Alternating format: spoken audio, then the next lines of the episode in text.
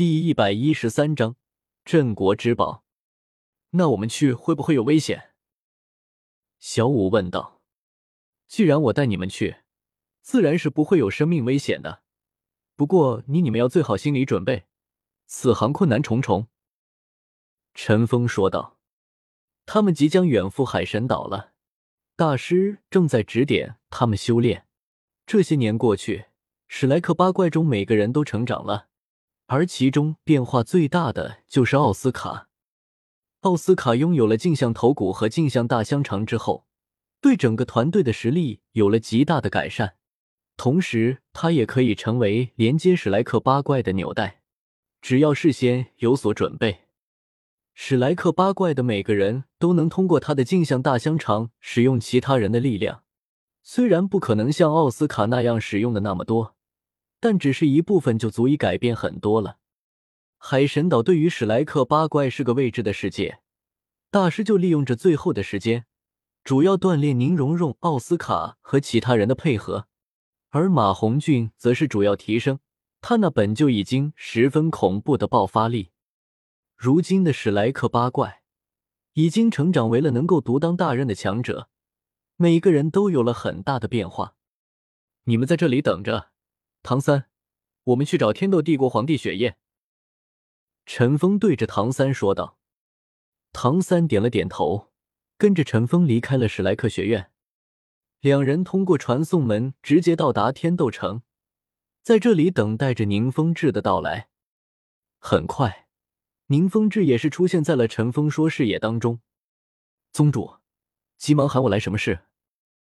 宁风致连忙问道。我要借天斗帝国镇国之宝一用，这需要麻烦你引荐和多说说话。”陈峰笑着说道。“镇国之宝，宗主，你确定？”宁风致惊讶的问道。“对，你看我像是开玩笑吗？”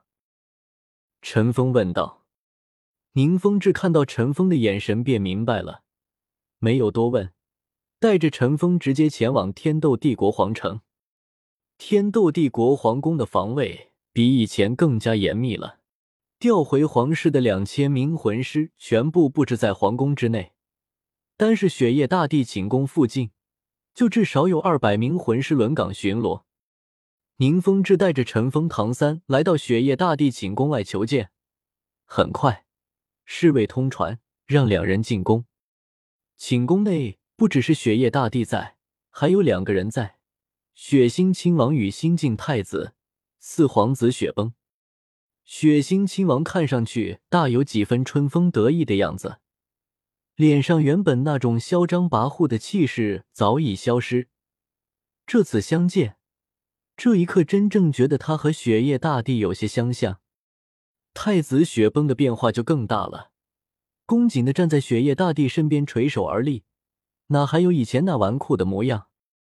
看到这一幕，陈峰心中暗叹：千仞雪化身为雪清河固然掩饰的很好，但此刻应该是已经离开天斗城了，前往武魂殿了。但这四皇子雪崩和雪星亲王岂不是掩饰的更妙吗？不论过程如何，他们才是最后的胜利者。毫无疑问，雪崩是雪夜大帝唯一的继承人。等到雪夜大帝归天之后。他就会成为这天斗帝国的主人。雪夜大帝看上去还算精神，面色红润，气色很好。如果不知道内情，恐怕会因为现在的他十分健康。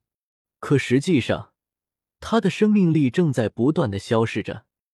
参见陛下。宁风致和唐三同时拜过了雪夜大帝。陈峰没有拜，雪夜大帝还不值得他行跪拜之礼。宁宗主不必客气，看座这两人是何人？陈峰仔细观察着这位帝王，通过精神力的详细探查，他清晰的发现，雪夜大帝绝对是气血两亏，呼吸的节奏很不稳定，而且很急促。我是地宗宗主陈峰，今日前来之为取一物。陈峰开门见山的说道：“地宗。”雪夜大帝疑惑的说道：“地宗，我们七宝琉璃宗早已加入地宗，昊天宗也已加入地宗，你眼前的这位便是地宗宗主。宁风致也是连忙说道：“昊天宗和七宝琉璃宗都加了了地宗。”雪夜大帝再次确认道：“对，如今的地宗不弱于武魂殿，地宗全权听我的命令。”陈峰直接说道：“现在陈峰要确定自己的强势，这样一来，天斗帝国定然会服软，甚至攀附自己。宗主来此所为何物呢？”雪夜大帝在震惊之后，也是稳定下来，问道：“陈峰，只有他把陈峰的要求满足，天斗帝国还是安然无恙。天斗帝国的镇国之宝。”陈峰直接说道。镇国之宝价值太大，可否容我考虑考虑？雪夜大帝说道：“你交出镇国之宝，我保天斗帝国在即将到来的战乱中无恙。”陈峰说道。雪夜大帝闻言，面露疑惑之色。他身为天斗帝国皇帝，自然也是发现武魂殿的动作，动乱很快就会出现。天斗帝国的实力比武魂殿弱太多了。根本没有一战之力，这个时候需要找一个靠山来保天斗帝国，而能和武魂殿抗衡的实力，在他的认知当中根本没有。这个时候，陈峰出现了，陛下，宗主的决定就是宗门的决定。